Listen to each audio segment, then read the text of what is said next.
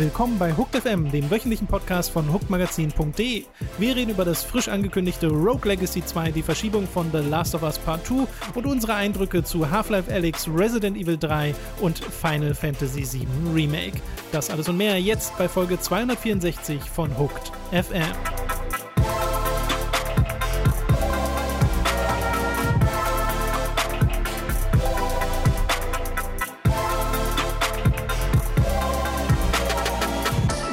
Begrüßen euch bei einer weiteren Folge von Hooked FM. Ich bin Tom. Bei mir zugeschaltet ist der Robin. Guten Tag, hallo. Ich habe mit bei mir angefangen und habe noch zu zugeschaltet flüssig gewechselt. Saved. Ja, ja, ja, ja. Wir sind natürlich nach wie vor äh, übers Internet verbunden und äh, quatschen so miteinander und haben in diesem Podcast einige Hochkaräter an Spielen für euch, äh, über die wir reden werden, denn es kommt ja gerade alles raus äh, was so sich angestaut hat über die letzten, äh, warte, lass mich die, äh, 23 Jahre. Und äh, das ist ein bisschen wahnsinnig. Äh, dementsprechend sind auch in der letzten Woche zwei Reviews erschienen. Nämlich deine Review zu Half-Life Alyx, dem VR-Spiel von Valve, und meine Review zu Final Fantasy VII Remake. Könnt ihr euch beides bei uns auf dem YouTube-Channel ansehen. Und äh, da würden wir uns sehr darüber freuen, wenn ihr das auch tun würdet. Yes, äh, beide viel ähm, äh, Spaß mit gehabt, auf, also auf dann, daran die Videos zu schneiden, äh, glaube glaub ich. Ähm, das war so ein Ding bei mir auch äh, so durchgespielt und äh, das klang auch bei deinem Review so, dass man da so schon so während des Spielens so sehr mhm. gefestigte Eindrücke bekam. Ja, wobei, aber da rede ich nachher noch drüber. Ja, ja, okay. Genau, wir reden auch natürlich jetzt im Podcast über die beiden Spiele. Und es gibt außerdem noch ähm, zwei Sachen, nämlich einmal ein Late to the Party zu Resident Evil 3. Das ist eigentlich schon im letzten Jahr exklusiv erschienen. Für mhm. Supporter haben wir äh, jetzt für alle veröffentlicht, weil wir ein paar Sachen raushauen wollten, damit ihr euch ein bisschen beschäftigen könnt während der Isolation. Und es gibt die ersten 15 Folgen der ersten Staffel von Praise the Casual für alle. Äh, das ist auch verlinkt bei uns auf dem YouTube-Channel und auf der Website. Da haben äh, Robin und sein Bruder Tom äh, die Dark Souls gespielt. Genau. Und er hat es da zum ersten Mal gespielt und das war sehr unterhaltsam, sich das anzusehen. Genau, und wenn euch das gefällt, dann kann ich euch sehr dazu motivieren, mal bei Bloodborne reinzugucken, ähm, was halt bei Patreon und Steady gerade noch läuft. Da sind wir nämlich jetzt gerade, also wir nähern uns da mit sehr großen Schritten dem Ende. Äh, und jetzt gerade befindet sich Tom mitten in einer unglaublichen Odyssee gegen Orphan of Course, die ich so auch noch nicht erlebt habe. Auch nicht in einem Soulspawn-Spiel, auch nicht bei meiner sechs Stunden äh, Sekiro-Variante. Äh, mhm. Also das war wirklich äh, äh, ja eine Geduldsprobe, kann man sagen. Bevor wir dann jetzt äh, zu den Spielen kommen, äh, wollen wir natürlich noch über die News der letzten Woche reden. Das ist nicht so viel, aber doch ein bisschen was. Und das eine, das wirklich äh, ein bisschen Wellen geschlagen hat, war die Verschiebung von The Last of Us Part 2. Und zwar nicht auf ein bestimmtes Datum, sondern auf unbestimmte Zeit. Und sie sagen, dass sie, dass das Spiel quasi fertig ist oder fast fertig ist und dann auch Bugfixes kommen müssen und so. Und das wäre eigentlich fertig geworden jetzt zum geplanten Release-Termin. Aber es gibt halt logistische Gründe, es gibt Covid-19 und aus diesen Gründen verschieben sie es jetzt und wissen halt noch nicht, wann es tatsächlich rauskommt. Ja, das ist wirklich verrückt. Also der Part, dass es verschoben wird, der wurde ja schon angedeutet diverse Male und ist jetzt, glaube ich, nicht etwas, was einen, jemanden zumindest, der ein bisschen die News verfolgt, unglaublich schockiert. Aber das ist mhm. indefinitely. Indefinitely ist halt eigentlich ein Wort, was du nur liest, wenn Spiele gecancelt werden. Wenn die indefinitely ja. verschoben werden, das, das, genau. das, ist immer der, was, was so gesagt wird, wenn man nicht sagen will, dass er gecancelt wird. Und das halt im Fall zu The Last of Us zu hören, was halt hier nicht das heißt, sondern in dem Fall tatsächlich einfach heißt, wir wissen nicht, wann es kommt, äh, ist super faszinierend und natürlich auch super schade. Ja, total. Also es ist halt, du siehst halt, andere Entwickler gehen das anders an. Ne? Square Enix haben jetzt gesagt, okay, die physische Version von Final Fantasy VII Remake kommt jetzt halt bei manchen Händlern schon in der letzten Woche raus, also schon vor dem Release-Termin wurde es verkauft, mhm. eben weil es nicht anders geht logistisch. Mhm. Äh, aber die digitale Version bleibt auf ihren ursprünglichen Release-Termin und ich hätte gedacht, dass man dann diesen Weg wählt, auch für kommende Spiele. Mhm. Aber hier wollen sie wohl diese, diesen Parallel-Release behalten. Äh, und wer weiß, was das noch für PR-Gründe hat, ne? Ähm, Das ist super interessant. Es gibt natürlich einfach auch Verträge mit Retailern, dass du nicht einfach dein digitales Spiel Mhm. vorher veröffentlichen kannst, was das sicherlich auch. Weil ich glaube schon, wenn die die Möglichkeit hätten, das auch digital zu veröffentlichen, dann würden sie es, glaube ich, schon machen. Ähm, aber es ist natürlich auch pure, pure Spekulation. Ähm, so oder so äh, ist es sicher äh, sehr weird, einer dieser Entwickler zu sein, die jetzt seit einem halben Jahr, einem Jahr unglaublich crunchen mussten, was ja, also da gibt es diverse Stories über Naughty Dog Ja. bei Kotaku, äh, auch zu Last of Us 2. Äh, und nur um damit dann am Ende sowas passiert und dann es halt doch verschoben werden muss. Ähm, ja, das, das hätte man, da, da hätte man auch ohne, dass es von, von, von, von, so einer Naturkatastrophe erst geben muss, vielleicht hätte man das auch selbst schon sagen können, dass man das ein bisschen später veröffentlicht, meiner Meinung nach. Ja, aber meistens heißt ja spätere Veröffentlichung nur noch längerer Crunch. Auch gut, das ist ein sehr guter Punkt, ja. Das, meint, das muss dann schon damit einhergehen. Wir veröffentlichen das später, weil alle jetzt nur noch 40 Stunden arbeiten. Genau. Äh, ja, Last of Us ist nicht das einzige Spiel, das verschoben wurde. Wasteland 3 habe ich gelesen, äh, kann seinen Release-Termin nicht halten und das werden auch nicht die letzten Spiele sein. Ja, genau. Ähm, ich bin, blicke da auch äh, neugierig auf Ghost of Tsushima, was ja im Juni kommen soll. Oh ja, stimmt. Ähm, was ja sehr viel früher war, als wir äh, eigentlich alle erwartet Mhm. haben. Äh, ich bin gerade tatsächlich in der Liste, weil ich genau deswegen gerade nachschauen wollte. Es kommt tatsächlich gar nicht so viel Großes mehr raus jetzt, äh, zumindest angekündigt, weil ja ganz, ganz viel auch einfach für Ende des Jahres dann geplant war für Next-Gen-Konsolen, was jetzt sicherlich noch nicht angekündigt war. Ähm, aber jetzt erstmal haben wir da tatsächlich, ich sehe da wenig, was davon betroffen werden könnte, bis wir dann wirklich uns dem Ende des Jahres nähern und dann über sowas wie Avengers oder Cyberpunk reden. Ähm, aber das kann natürlich Mhm. auch sich bis dahin alles sowieso schon ein bisschen erledigt haben. Wann war denn der Release von Cyberpunk aktuell? Cyberpunk ist 17. September und Avengers ist 4. September. Ich habe irgendwie schon wieder komplett vergessen, dass das im September stattfand. Ja, ja, ja. Wurde sehr Okay. weit äh, zurückgeschoben. Äh, na gut, dann dauert das ja eh noch ein bisschen. Okay, dann machen wir weiter mit einem anderen zweiten Teil, der frisch angekündigt wurde in dieser Woche, nämlich Rogue Legacy 2. Wurde auf Twitter angekündigt mit einem GIF von dem, ja, eben dem Soldaten, den man auch sieht bei Rogue Legacy 1 auf dem Cover, nur jetzt in einem hochaufgelösten Cartoon-Stil und es wurden ein paar Screenshots gepostet und es ist wirklich, sieht eigentlich aus wie eine Cartoon-Version vom ersten Teil, äh, aber sehr, sehr sympathisch. Ich mag den Look tatsächlich sehr, sehr gern. Äh, ja, das äh, finde ich auch super cool. Also, das war ja zuerst die, die Angst, wirklich, dass es ein April-Chat sei, ähm, weil also am 1. April das erste Mal davon berichtet wurde. Das Und wäre so gemein. ja, es gab ja dieses äh, Platinum Games-Ding, ne? Äh, ich weiß Ja, nicht, ob du ja. darüber noch reden wirst. Aber da kommt, Ähm, nee, hatte ich jetzt nicht extra mit drin, aber kannst du mal kurz erzählen?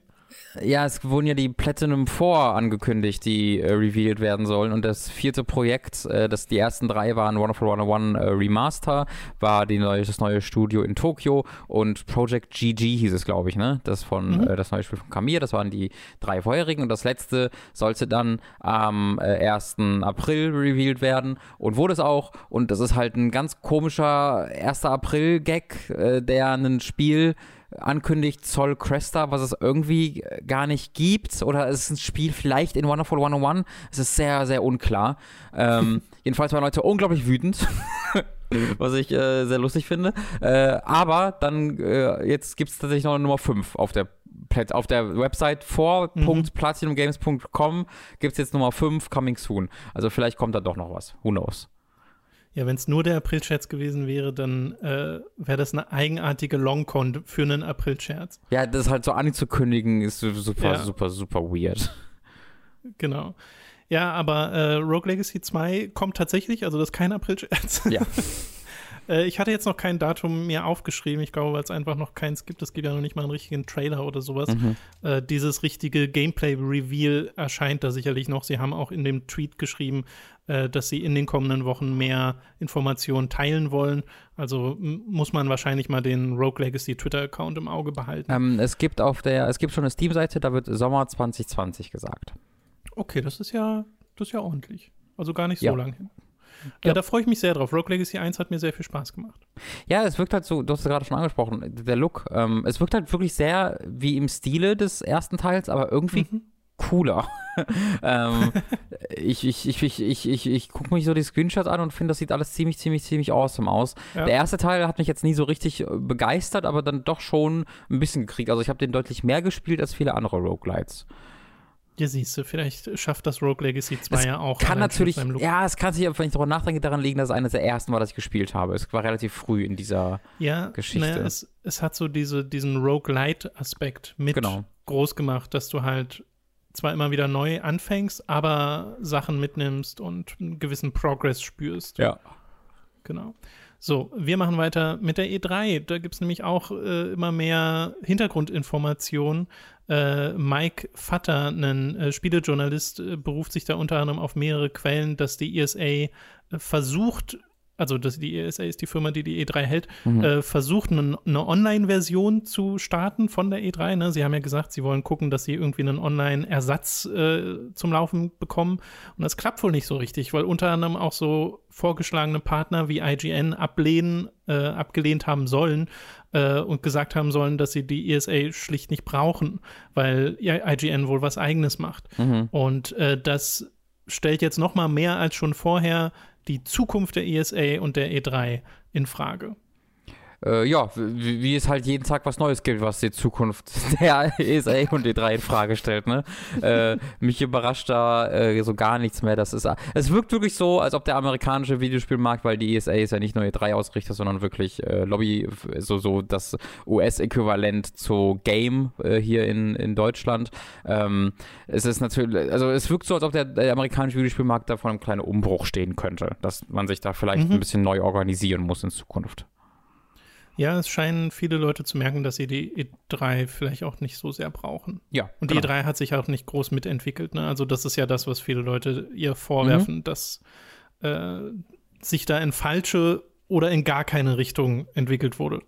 Genau, man könnte halt ähm, Argument, also äh, man könnte halt äh, die E3 ähm, als neue Kon Consumer-Messe irgendwie etablieren oder das äh, mal äh, deutlich angehen, aber es war ja wirklich immer so, das haben sie so halbherzig ein bisschen gemacht, so ja, wir machen jetzt ein bisschen, lassen wir jetzt normale Leute rein, aber nicht so richtig. Und dann kannst du halt, wenn es im gleichzeitig die ganzen ähm, Penny Arcade Expos oder die heißt ja nur noch PAX heutzutage gibt zum Beispiel äh, und Mhm. es gibt EGX, es gibt ja wirklich tausende in Amerika.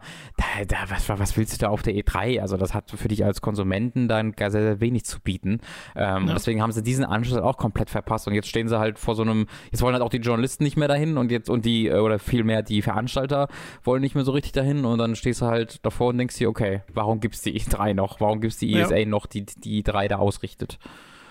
Und ich weiß, dass äh, viele Leute da so denken, na, ich mag aber den Hype um die E3 und die Ankündigung und das Feeling und das kann ich durchaus nachvollziehen, weil mir hat das ja auch immer Spaß gemacht, Klar. diese paar Tage hintereinander dieses Streamfest zu haben. Und ich glaube, die Folge wäre einfach, dass man das immer noch hat, aber halt separat voneinander getrennt, dass jede Firma ihre eigenen Sachen macht, so wie wir es einfach in den letzten Jahren auch schon gesehen haben. Mhm. Das hat Xbox verstärkt gemacht, das hat Sony verstärkt gemacht, nachdem Nintendo angefangen haben mit der Direct. Und ich denke, das ist einfach der Weg. Genau, genau, stimme ich auch so zu. Ja, finde ich auch ehrlich gesagt besser, weil sich die Firmen direkt an die Kunden richten. Ja, Eigentlich ist der richtig. Weg über den Journalisten total unnötig. Also ich weiß nicht, ob ich ja, hm, ich weiß nicht, ob ich, also das, äh, Kommt, kommt immer drauf an, was gezeigt wird. es ich ko- weiß, genau, aber, es kommt darauf an, was gezeigt wird, es kommt darauf an, was mit was für Journalisten gesprochen wird, weil Mhm. der im Idealfall geht, wird der Weg ja über die Journalisten gemacht, die, damit die Journalisten äh, Fragen stellen können und ähm, Sachen dazu noch herausfinden können, die vielleicht nicht einfach nur Teil des PR-Plans sind und damit Sachen herausfinden können, die vielleicht interessanter sind für den Konsumenten. Aber wir müssen uns natürlich auch nichts vormachen, das ist natürlich sehr oft nicht der Fall. Also ganz oft sind sie einfach die, Mhm. äh, die Redakteure, die Sprachrohre äh, dieser, der Publisher und der Unternehmen. Und wenn dem so ist, dann ist das natürlich genau das, was du sagst. Äh, ich wäre aber, also ich, ne, das weiß ich, ja, bist du auch, ich will das auch nur betonen. Das hat schon einen, einen Sinn und einen Zweck, dass äh, professionelle Leute da äh, so als Zwischenschritt noch drun zwischenstehen und mal nachfragen, bevor einfach nur immer die Versprechungen an die Nachwelt weitergegeben werden. ja, genau, das auf jeden Fall. Das Ja. wird ja auch weiterhin passieren. Ja. Genau, es passiert Weil- jetzt halt im, im, äh, in Form von Reaktionen oder Nachbesprechungen. Genau. Okay, ich habe noch ein paar kleinere News und Ankündigungen und zu denen zähle ich tatsächlich Modern Warfare 2 Remastered. Hast du dazu irgendwas zu sagen, Robin? Ja, wow, also ich, ja, doch. Okay. ähm, auch, auch so ein Ding, wo ich tatsächlich äh, schon fast drüber nachdenke, ob das für ein Skript reicht, aber ich, ich finde es halt so faszinierend, also zwei Dinge. A, ich finde es wahnsinnig faszinierend, dass das Call of Duty Franchise sich jetzt in so einem ewigen Kreislauf von Re-Releases und Remakes befindet, wo du äh, gleichzeitig remastered Versionen von Modern Warfare und Modern Warfare 2 hast, während an Modern Warfare und Modern Warfare 2 entwickelt wird, aber neuen Versionen. Ähm, das finde ich wahnsinnig faszinierend. Äh, das ist so ein Ouroboros der Kreativität, der sich so gegenseitig auf ist. Das ist, finde ich, unfassbar spannend und äh, krass, wie so, also Call of Duty war ja nie kreativ. Es war manchmal kreativ. Äh, es, es, war mal kreativ und wurde dann weniger kreativ, sagen wir so. Ja, okay. ähm, äh, aber, aber das jetzt, wo einfach nur, also irgendwann erscheint einfach jedes Jahr nur noch ein Spiel, das heißt Modern Warfare. Jedes Jahr. Und das ist dann, muss, kauft man an und guckt mal, ist das jetzt ein Remaster, ist das so ein Remake, ist es ein Brettspiel, wissen wir nicht. Ähm, das ist das Erste. Und das Zweite, dass halt Activision ernsthaft diese Remastered Kampagne von Modern Warfare 2 30 Tage lang PlayStation exklusiv gemacht hat. Das ist so fucking absurd. Ähm, das mhm. ist so, äh, also so fernab jeglicher, jeglichem Respekt für den Kunden. Äh, das, da habe ich schon fast Respekt vor. Das sind so die beiden Sachen. Respekt vor der Respektlosigkeit. Ja, genau. Ja, das wird ja irgendein Deal sein. Ja, äh, ja, ja, natürlich, klar, aber halt bei einem fucking Remaster, iOS, was? Aber ja, mich erinnert das halt, ist nochmal eine andere Situation, aber bei dem Remaster vom ersten, das halt an ein anderes Spiel gekoppelt war eine Zeit lang. Mhm. Ja, ja, genau. Sie versuchen damit halt immer noch irgendwie das Geld rauszuholen. Und bei Modern Warfare 2 ist das ist ja auch eine unglaublich wilde Geschichte. Also ich, das ist angeblich schon ein, zwei Jahre lang fertig äh, dieses Remaster. Ähm, äh, ja, naja, Modern Warfare, oder zumindest ein Jahr, weil Modern Warfare 1 erschien das letztes Jahr? Ja, ne? Genau, Modern Warfare erschien ja letztes Jahr und ähm, das, das Remastered, nee, das, Achso, nee, das, Re meinst, das, ja. das Remake, mhm. oder wie auch immer man das bezeichnen würde, Reboot. Ähm, und das Remaster erschien, glaube ich, im Jahr davor, wenn ich mich nicht irre. Ähm, und äh, da war halt jetzt relativ viel Zeit auf jeden Fall zwischen dem ersten und dem zweiten Remaster. Und äh, begründet wird halt damit, dass es einfach fertig war und dann aber auch an dem Multiplayer entwickelt wurde ja, vom, vom Remaster, mhm. weil ja der erste Remaster hat ja auch Multiplayer gehabt, aber dann sich wohl äh, Activision umentschieden hat, weil sie das nicht kannibalisieren wollten. Das heißt, dann wurde Multiplayer eingestellt. Dann wussten sie aber nicht mehr, wie sie jetzt diese Kampagne verkaufen sollen und haben da wohl anscheinend mit diesem Exklusivdeal dann eben noch ein bisschen was äh, rausgeholt für, für ihre, für ihre äh, Geldkoffer. Äh, unglaublich würde Geschichte, unglaublich würde Release. Ja, okay. Äh, hätte ich nicht gedacht, dass äh, du, du, tatsächlich so viel zu sagen Ja, Entschuldigung. Hast äh, Windbound, hast du das mitbekommen? Gar nicht. Das ist ein Survival-Action-RPG von Deep Silver, das angekündigt wurde, das sehr, sehr schön aussieht. Das hat einen Trailer, äh, ein bisschen mehr als eine Minute geht. Für PC, PS4, One und Switch soll das rauskommen im August. Und äh, hat, erinnert mich stilistisch sehr an Sea of Thieves. Wie gesagt, sieht einfach oh ja. optisch sehr schön aus. Macht einen atmosphärisch guten Eindruck, wollte ich zumindest mal kurz erwähnen. Äh, stimme ich dir zu, es sieht wirklich super aus, also richtig toll. Ähm, erinnert mich gerade sehr an dieses äh, Gods and Monsters von Ubisoft, das einmal gesehen ward und dann nie wieder. Ja, ja und dann nie wieder. Ja. ja. Das hier kommt von, ich glaube, einem australischen Studio, die so aus ehemaligen Veteranen sich zusammengefunden haben. Sehr schön, sehr schön. Und ähm, Sea of Thieves kommt auf Steam. Das habe ich mir jetzt nur mit aufgeschrieben, ja. weil mich das eine hier optisch so sehr daran erinnert hat. Das ist alles Aber es cool. glaube noch keinen direkten Release-Termin. Ziemlich cool. Ja, finde ich auch. Je mehr Leute Sea of Thieves spielen, desto besser. Genau. Und damit sind wir tatsächlich schon durch mit den News. Zeit für eine kleine Werbepause. Über audible.de slash könnt ihr ein kostenloses Probeabo beim Hörbuchdienst Audible abschließen und erhaltet folglich das erste Hörbuch eurer Wahl umsonst, das ihr auch über diesen kostenlosen Probemonat hinaus behalten könnt. Also audible.de slash für das kostenlose Probeabo. Außerdem sei an dieser Stelle unser Shop bei getshirts.de empfohlen. Da könnt ihr euch Shirts, Pullover, Tassen, Mauspads und mehr mit Hooked und Time to 3 Motiven holen. Den Link dazu findet ihr in der Beschreibung und auf unserer Website. Schließlich gibt es da noch unseren Amazon Affiliate-Link, über den ihr Spiele, Filme, Serien oder was ihr sonst eben gerade noch so braucht bestellen könnt. Und auch den findet ihr in der Beschreibung. Wir kommen zu den Spielen, die wir in der letzten Woche gespielt haben. Und wir fangen mal an mit Resident Evil, würde ich sagen. Mhm. Resident Evil 3 ist äh, erschienen. Ich habe jetzt ein bisschen mehr als eine Stunde von dem Spiel gespielt, also nur den Anfang. Du hast es durchgespielt. Und äh, ich habe schon ein bisschen was von so der generellen Meinung auf Twitter mitbekommen, aber nicht so mega viel. Mhm. Aber es hatte fast alles mit der Spielzeit zu tun, äh, was ich ein bisschen befremdlich fand, weil ich fände jetzt, also selbst wenn es nur fünf Stunden gewesen wäre, hätte mich jetzt nicht so sehr gestört. Aber du meintest schon, du hast auch ein bisschen länger gebraucht als das. Äh, ist sowieso immer ein bisschen müßig, Qualität in Spielzeit abzuwägen. Mhm. Äh, da haben wir ja auch schon oft drüber geredet. Ja. Aber vielleicht mal Du kannst ja trotzdem mal sagen, wie lange du gebraucht hast und wie du es denn fandest insgesamt.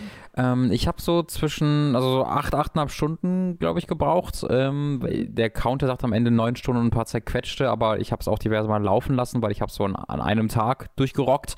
Ähm, also es werden so um die acht Stunden gewesen sein. Ähm, der andere, es gibt zwei Ingame-Counter, der andere sagte um, um die sechs Stunden, äh, nachdem sich, glaube ich, auch viele richten werden, weil es halt, äh, was japanische Spiele weirdly oft machen, äh, ist, dass die also einfach die Spielzeit ohne die Momente angeben, wo du gestorben bist. Das heißt, wenn du einfach mal irgendwie zehnmal stirbst und zehnmal fünf Minuten wiederholst, dann hast du einfach eine Stunde weniger Spielzeit schon, ja. äh, weil äh, diese, diese fünf Minuten, die zehnmal nicht mitgezählt werden. Ist es nicht einfach auch oft so, dass Cutscenes nicht mitgezählt werden? Ganz genau. Eben immer, wenn du den Controller nicht an der, äh, nicht die Hand am Controller hast und äh, dann ja. Progress machst damit. Ja. Ähm, deswegen, äh, da würde ich jetzt gar nicht so viel aufgeben. Es wirkt schon recht kurz. Also es ist schon so, dass ähm, du äh, da halt gefühlt dann schnell durch bist. Das hat auch damit zu tun. Ähm, ich habe ja den, den also ich habe ja Base Resident Evil 3 nie gespielt, muss ich vorher dazu mhm. sagen. Aber meine komplette Erfahrung mit Resident Evil 3 ist dein Late to the Party Video. ähm, Sehr das, gut. Ja, das gilt bei 2 und 3. Bei allen anderen Resident Evils habe ich zumindest mal ausprobiert und meistens sogar mhm. durchgespielt, aber 2 und 3 fand bei mir nie ansatzweise statt. Ähm, und ich weiß ja, dass bei drei auch oft gesagt wird, generell, ne, es ist halt so dieser seltsame Spin-off, also hat so seltsamen Spin-off-Side-Story-Charakter für ein Mainline-Sequel äh, ja. und ist ja auch sehr so eine Wiederholung und die Entwicklungsgeschichte dahinter ist ja auch so ähnlich, müssen wir jetzt nicht alles genau. komplett aufrollen, machst, erzählst ja auch ein bisschen in deinem Late to the Party zu, ähm, dass man ja nochmal empfehlen kann, dass jetzt auch für alle nochmal anguckbar ist, hast du gerade schon erwähnt. Äh, jedenfalls ha äh, haben sie die Möglichkeit gehabt, das in diesem Remake halt so ein bisschen zu ändern, denn sie haben von dem, was ich gelesen habe, auch viel geändert, aber diesen Aspekt nicht. Also es fühlt sich immer noch extrem wie ein Retreat des zweiten Teiles an, in dem Fall halt im Remake vom zweiten Teil, nur halt in kürzer, in weniger, spektak na, weniger spektakulär, stimmt vielleicht nicht ganz, aber in weniger beeindruckend, weil natürlich der zweite Teil einfach das erste Spiel dieser Couleur war für äh, das, das, Franchise, dass sich genauso gespielt hat wie Resident Evil 2. Und bei 3 ist jetzt halt im Grunde, hat euch das gefallen? Gut, dann bekommt er das jetzt nochmal. Ja, ja, das wäre auch so ziemlich genau das, was ich erwartet hätte von diesem Spiel. Mhm. Äh, und womit ich ehrlich gesagt auch zufrieden sein werde, glaube ich zumindest, weil bisher, also das bisschen mehr als eine Stunde, was ich bisher gespielt habe, mochte ich voll gern. Ich mag ja auch Resi 2 voll gern. Mhm. Äh, und wenn ich davon jetzt noch ein Spiel kriege, dann, äh, ja, sure, habe ich gar nichts dagegen. Und äh, dieser Nemesis-Spin, den es gibt, da hatte ich mich halt vorher gefragt, ob das noch spannend ist, nachdem sie schon Mr. X so in den Fokus gerückt haben im zweiten Teil, mehr mhm. als es im Original war und der da schon eine größere Präsenz hatte und Nemesis ähnlich funktioniert, nur dass er halt stärker sein soll.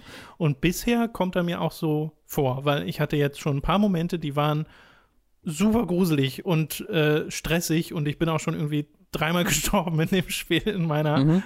anderthalb Stunden Spielzeit oder sowas, äh, weil ich es einfach krass unterschätzt habe, wie einem dieses Spiel an manchen Stellen fertig macht und mich da erstmal dran gewöhnen muss und diesen Ausweichmove, den man jetzt hat, äh, das Timing davon hinbekommen Der muss. Hat ein seltsames äh, Timing, finde ich. Das fand ich echt schwierig. Also das habe ich nie so richtig äh, das gibt's auch inne gehabt, muss ich sagen. Es ist eigenartig, dass sie das so ja. Ja, bei den, bei den Zombies kriege ich das inzwischen ganz okay hin. Mhm bei äh, Nemesis selbst noch nicht so. Also, richtig. das soll man vielleicht gesondert erwähnen. Der Ausweichmove ist hier im Grunde ein Parry.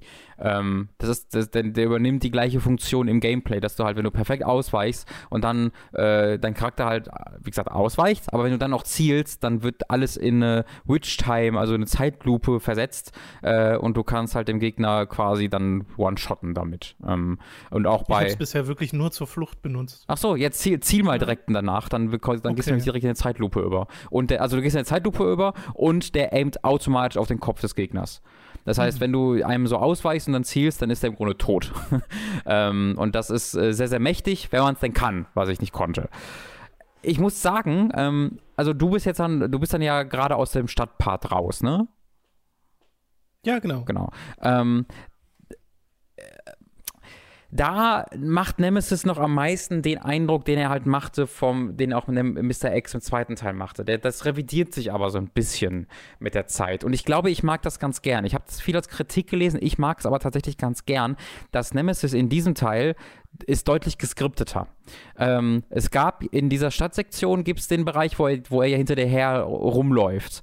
Ähm, das gibt es mhm. eigentlich, ich weiß nicht, ob es das je wieder gibt. Ich glaube nicht. Und wenn nur, nur einmal oder so. Ansonsten ist Nemesis in diesem Spiel eigentlich nur ein geskripteter Gegner, der dich in Fluchtsituationen bringt oder in kleine Bosskämpfe. Ähm, der aber nicht mehr wie äh, Mr. X oder Nemesis in den ersten Stunden von Resident Evil 3 dich konstant verfolgt äh, im Gameplay ähm, sondern es mhm. sind abgetrennte Sektionen. Und das gefällt vielen nicht, weil das ja sehr im Gegensatz zu dem steht, was Nemesis auch im dritten Teil war. Äh, das verstehe ich auch. Ich persönlich mag es aber, weil es halt A, nicht nur eine pure Wiederholung dadurch ist von Mr. X im zweiten Teil und weil ich auch jemand war, der Mr. X ein bisschen ermüdend fand nach der zweiten Spielstunde. Ich, ich fand ihn immer sehr gruselig und so, aber dann nach der zweiten Spielstunde, wenn ich dann irgendwie dann die Map ein bisschen aufräumen wollte oder so, hat mich das irgendwann genervt, dass ich dann Umwege laufen muss und sowas. Und das war dann äh, ähm, mit äh, Mr. X nie ein Problem, äh, weil halt. Nemesis meinst du? Äh, Entschuldigung, ja, mit Nemesis nie ein Problem, weil der halt deutlich mehr einfach dann auf Spektakel ausgerichtet war. Ne? Wenn, wenn äh, Nemesis irgendwie durch eine Wand gebrochen kam äh, und, und einen Raketenwerfer auspackte, dann wusste ich so, okay, jetzt geht's für zwei Minuten richtig, richtig ab. Äh, und das fand ich ganz cool. Das deckt sich aber ehrlich gesagt mit äh, dem Original, weil okay. du hast zwar auch diese Phase, wo er dich, oder Phasen, wo er dich stalkt wie äh, Mr. X, aber ähm, die sind dann ein bisschen länger als hier im Remake, äh, zumindest von dem, so wie es klingt bei dir. Aber trotzdem, er ist viel auch einfach ein geskripteter äh, Bossgegner mhm. an vielen Stellen, der sich halt nach und nach weiterentwickelt. Und äh, das würde ich auch erwarten von diesem Spiel. Mhm. Und ich finde ja so witzig, ne? Ich habe ja äh, das Original noch ganz gut im Kopf und es fängt ja deutlich langsamer an als Resi 3. Resi 3 hat ja diese, diesen Anfang, wo du so einen Traum siehst von äh, Jill, wo sie im Wesentlichen so ein bisschen PTSD hat von Resi 1. Mhm. Äh, und dann geht es ja sofort in eine Fluchtsequenz und du hast sofort Nemesis und das hat im Original ein bisschen gedauert. Ja, ja, das ist halt, also der An. Der, ich finde den Anfang großartig von diesem Spiel. Ich auch. Der ist ich finde so, das auch total super. Ja, also ich finde, dieser Anfang passt perf äh, fast perfekt die Stärke von Resident Evil 3 zusammen für mich. Denn ähm, die Stärke ist für mich die Action und die Inszenierung äh, und wie geil mhm. das alles aussieht, äh, wenn alles explodiert. Ähm, Jill Valentine finde ich großartig. Ähm, ich war einer der Personen, die mit Claire und ähm, mh, na? Leon. Leon, dankeschön. Ich hatte nur Kennedy im Kopf, nicht den Vornamen. Mit Leon nicht so ganz warm wurden im zweiten Teil. Ich fand die nicht scheiße, aber you. es hat, ja, es hat nie so ganz irgendwie, der, der Funk hat nie ganz übergeschlagen. Ähm, aber Jill Valentine in diesem Teil finde ich absolut großartig. Die hat so richtig diesen Get the fuck off. Also ist die, die, diese Mut hat sie die ganze Zeit. Sie ist pisst, die hat keine Lust auf den Scheiß mehr und ist auch nicht mehr, also sie reagiert halt nicht mit ängstlichem Schock, sondern die ganze Zeit so mit angenervtem Schock. Ganz oft äh, siehst du irgendwas, was mega fucked up ist, und sie guckt es einfach nur, what the fuck? Und das, und das habe ich so gespürt in mir, diese, dieses Feeling, ja, ja. wie diese Frau einfach over it ist. Ähm, das, das fand ich super gut, weil ich finde, das passt so gut zu Resident Evil. Ich finde, das passt viel besser zu Resident Evil als Drama oder Leute, die noch irgendwie versuchen, das nachvollziehbar zu gestalten. Nee, Jill Valentine wird mit Raketen, Raketenwerfern beschossen, wird getroffen und sie sagt dann so, ach, come on. das finde ich ja. halt super lustig. Ich mag sie bisher auch sehr gern und es scheint mir da wirklich eine Verbesserung zu sein zum Original, weil da mochte ich Jill gar nicht, bis Mhm. auf so ein paar einzelne Momente. Mhm. Äh, da war sie total egal und auch die anderen, also auch Carlos fand ich ja ganz schlimm. Und der wirkt bisher einfach nur egal, der ist nicht mehr schlimm, sondern einfach nur egal, zumindest von der, dem bisschen, was ich bisher von ihm Mhm. gesehen habe.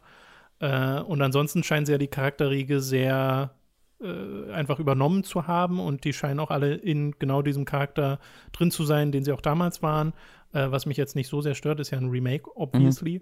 Äh, was ich bisher sehr mag, ist einfach mir die Umgebung anzuschauen, mir Ja. de Detailreichtum anzuschauen. Ich hatte ja den Anfang mit Dani gespielt und wir haben uns äh, köstlich amüsiert, einfach nur die ganzen Poster uns anzugucken, was alles so Persiflages sind von echten Filmen. Und da hast du mittendrin auch so kleine Anspielungen wie ähm, ähm, der, Gott, wie hieß er am Anfang? Äh, der Dude, der an der Tür dann von Zombies gebissen wird. Brad. Brad, genau. Brad? Äh, Ja. der, der nimmt sich so ein, so ein Schild, was davor stand vor dem Laden und haut damit auf Zombies und da ist halt Morgan drauf aus Darkstalkers. Also überall auch Mega Man-Anspielungen und so. Mhm. Ja, also allgemein Das die Poster und so sind, die Poster sind so detailliert und toll gemalt und so, da, da habe ich auch mal wieder drauf geguckt und mir dachte mir nur, wow, hier steckt Ja. so viel Liebe zum Detail. Genau. War ein schöner Kontrast zu Final Fantasy VII Remake. ja, stimmt, da, da äh, nochmal ein Verweis aufs Review, den Tom, den Tom gepostet hat. Ja. Reden wir aber gleich auch noch Cool. drüber. Ähm, genau. ich bin bei Resident Evil 3 am Ende so ein bisschen, also ich habe ein- einen Eindruck, der sich so ein bisschen widerspricht, weil ich merke, dass dieses Spiel weniger gut ist als der zweite Teil.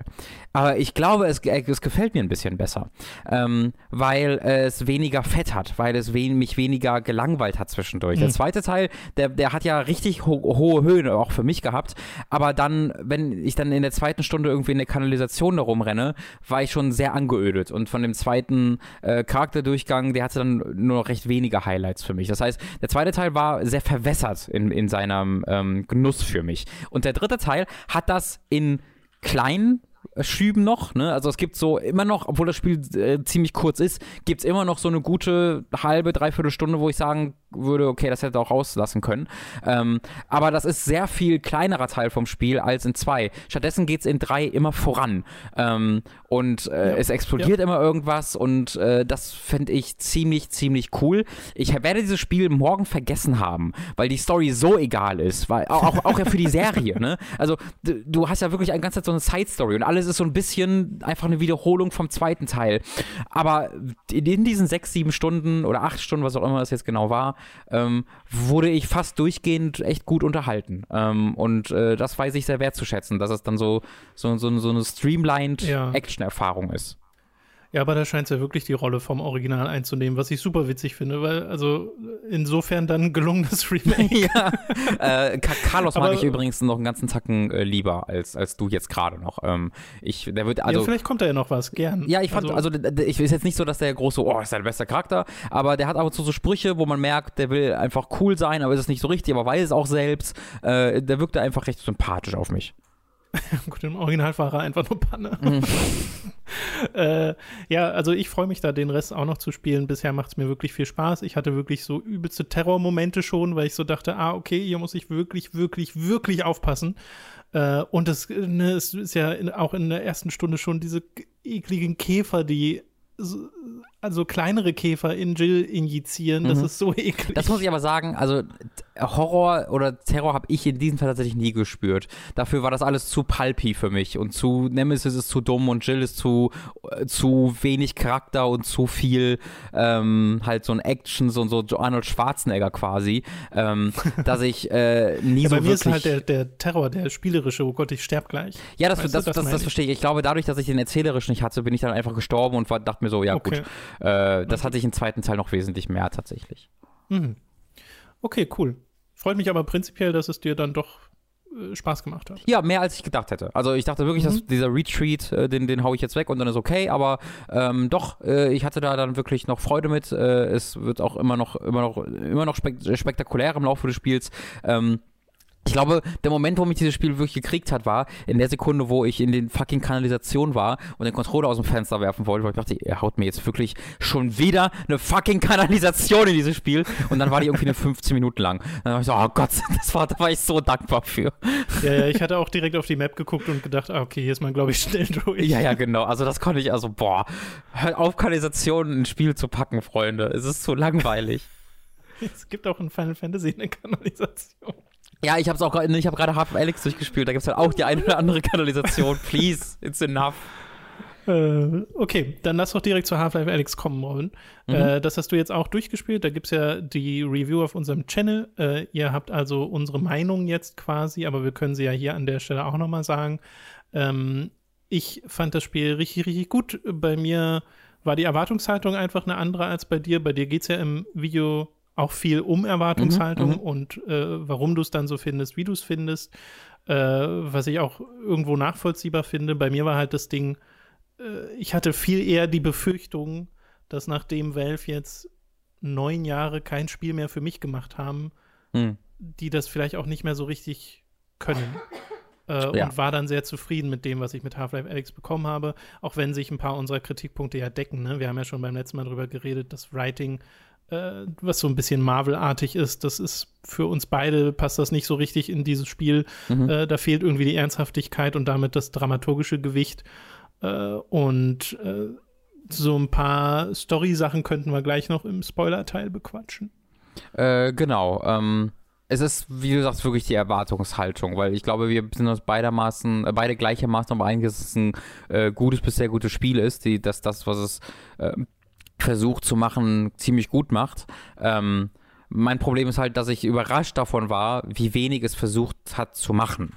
Ähm, das ist diese Teilaspekt. Also ich, ich habe jetzt relativ viel VR gespielt und diese Teilaspekte, die so Teil von ähm, Half of Alex sind, ich würde jetzt einfach mal sagen, der Horror, das Ballern und die Rätsel, die habe ich für sich genommen, alle schon so in etwa genauso gut und teils auch besser in anderen Spielen gesehen. Was ich halt noch nicht gesehen habe, ist alles in einem Paket zusammengeschnürt, dann auch mit Storytelling und mit so einer großartigen äh, grafischen mhm. Präsentation äh, zusammengepackt und äh, so geschnürt und hier. Das habe ich so noch nicht gesehen, aber dadurch, dass die ganzen Teilaspekte für mich nie so ganz an die Spitze seines ihres Genres oder ihres ihr, ja von diesem Aspekt, über den ich da gerade rede, also Ballern, Horror, Rätsel, äh, gelangen konnte im VR-Bereich, ähm, ging ein Gefühl der Enttäuschung nie weg. Äh, es war immer so das Gefühl von, okay, aber wann kommt denn jetzt der Moment, oder wo, wo kommt jetzt dieses Etwas, das Valve macht, so, wo ich, wenn ich Portal 2 oder Portal 1 oder Half-Life 2 gespielt habe, wo ich einfach mir dachte, wow, da wäre ich nie drauf gekommen. Was ist das denn? Das ist ja völlig krass. Ähm, und das gab es in Half-Life Alyx nie, sondern es war immer eine konstante, gerade Linie von Anfang bis zum Ende, wo ich unterhalten war. Ähm, manchmal auch, also es gab Momente, wo ich ein bisschen gelangweilt war, weil es ein bisschen zu gezogen hat. Und es gab Momente, wo ich von der Story genervt war, ja. Aber auf einem spielerischen Aspekt war es jetzt im Grunde immer so, dass es mich konstant unterhalten hat, aber selten wirklich mehr als einfach unterhalten. Mhm. Ja, bei mir schon. Also ich hatte zwar auch die Länge im ersten Drittel, wo es ein bisschen zu lange gegen, gegen Zombies und Headcrabs ging. Äh, das hatte ich beim letzten Mal auch schon angedeutet. Und dann äh, war es aber auch an vielen Stellen wirklich Begeisterung über die Art und Weise, wie City 17 dargestellt wird, weil ich es halt so noch nicht sehen konnte. Und das, du sagst ja auch in der Review, das ist halt so ein klassisches VR-Ding, ne? man ist halt mittendrin. Mhm. Aber äh, das gut zu machen, ist, finde ich ja trotzdem eine Leistung. Ähm, und was ich interessant fände, gerade wenn du in VR ja ein bisschen mehr unterwegs warst und da viele Spiele gespielt hättest, was sind denn die besseren Spiele? Also was wäre denn, gibt es ein Spiel, das als Paket daran kommt an das, was Half-Life Alex macht genau, im VR-Bereich? Das ist halt, als Paket Weiß ich nicht. Ähm, ich ich, ich glaube, es fällt mir zumindest schwer ein also wenn dann, wenn sind wir halt wieder bei so spezifischen Sachen, ne? Wie äh, zum Beispiel das Ballern. Ähm, ich würde, wenn ich, wenn ich zum Ballern gucke, tatsächlich eher zu sowas gucken wie, ähm, jetzt habe ich tatsächlich wirklich den Namen vergessen. Warte mal. Äh, das äh, Ding? Ähm, nee, äh, Killing Floor Incursion äh, ist so ein Ding, was ich nur auf äh, PlayStation VR gespielt habe, also noch nicht mal in der idealen Version, wo aber die Waffen äh, mir so viel Spaß gemacht haben zu handeln ähm, und das so realistisch sich angefühlt hat äh, und auch deutlich schwieriger und bedrohlicher war in seinen, mit seinen Zombies und Monsterhorden als in Half-Life Alyx, ähm, dass ich da beim Ballern mehr Spaß hatte. Aber es hat halt eine lächerliche Geschichte, ist ziemlich kurz kurz und hat auch keine Rätsel. Ne? Das heißt, da fehlt wieder dieser Aspekt. Oder ich würde zu sowas wie, wie du gerade gesagt hast, Firewall, Zero Hour. Ähm, da macht das Ballern mit deutlich mehr Spaß und es fühlt sich deutlich cooler an nochmal für mich. Ist aber halt ein im Kern Multiplayer-Shooter, der gar keine Geschichte hat, der gar keine Rätsel, der gar kein Storytelling hat. Ähm, oder zu sowas wie Superhot oder zu sowas wie Boneworks. Also es gibt mehrere Spiele, die mir da sofort einfallen, die mir coolere F oder ich sage jetzt halt bessere, aber ich, ich, ich gehe jetzt stattdessen mal, mach mal einen Schritt zurück und sage, zumindest genauso gute Ballererfahrungen gegeben haben. Ähm, mhm. Aber da fehlen halt die anderen Aspekte. Äh, also ich kann dir jetzt nicht einfach per se sagen, es gibt die besseren Spiele, die sich mehr lohnen als Half-Life Alyx in VR. Es ist halt nur so, dass die ganzen Teilaspekte, äh, die, die, die äh, Half-Life VR formen, äh, ich schon so gespielt habe und dann manchmal halt in interessanter, weil da gucke ich dann zum Beispiel wirklich zu sowas wie irgendwie Superhot VR, ne, was halt was einzigartiges so ist, wo ich denke so, wow, das ist ja, äh, das ist ja unfassbar äh, krass und erfindungsreich. Wenn ich über ähm, Rätsel gucke, gucke ich zu sowas wie Red Matter, was ein Vier-Stunden-Spiel oder Drei-Stunden-Spiel war oder so, wo es nur um so Rätsel geht, wo du die Umgebung äh, beeinflussen musst. Ähm, und äh, Spiele dieser Art oder ähm, Fisherman's Tale hieß das, glaube ich, was ganz einzigartig, auf ganz einzigartige Art und Weise VR nutzt, um äh, ganz, ganz kluge äh, die Dimensionsrätsel zu bieten, wo Räume verschieden groß werden, schwer zu erklären. Mhm. Ähm, aber auch da, da ballerst du halt nicht. Also dieses Paket, das ist genau das Ding, wo was Half-Life Alyx so besonders macht und äh, was das so empfehlenswert macht. Ähm, nur die, wenn du in den einzelnen Bereiche gehst, das wäre, da, da ist halt mein, meine Kritik. Ja, ich glaube, da ist das, also mich erinnert das ein bisschen mehr an das, wofür Blizzard mal bekannt war und nicht Valve, nämlich dass sie ihre Inspiration hm. sehr offenlegen mhm. äh, und es halt auf eine Art und Weise oh, oh, sorry, ich bin gerade an meinem Mikro gekommen, es auf eine Art und Weise machen und so polished machen, dass es äh, halt das Beste seiner Art ist oder eins der besten seiner Art. Mhm.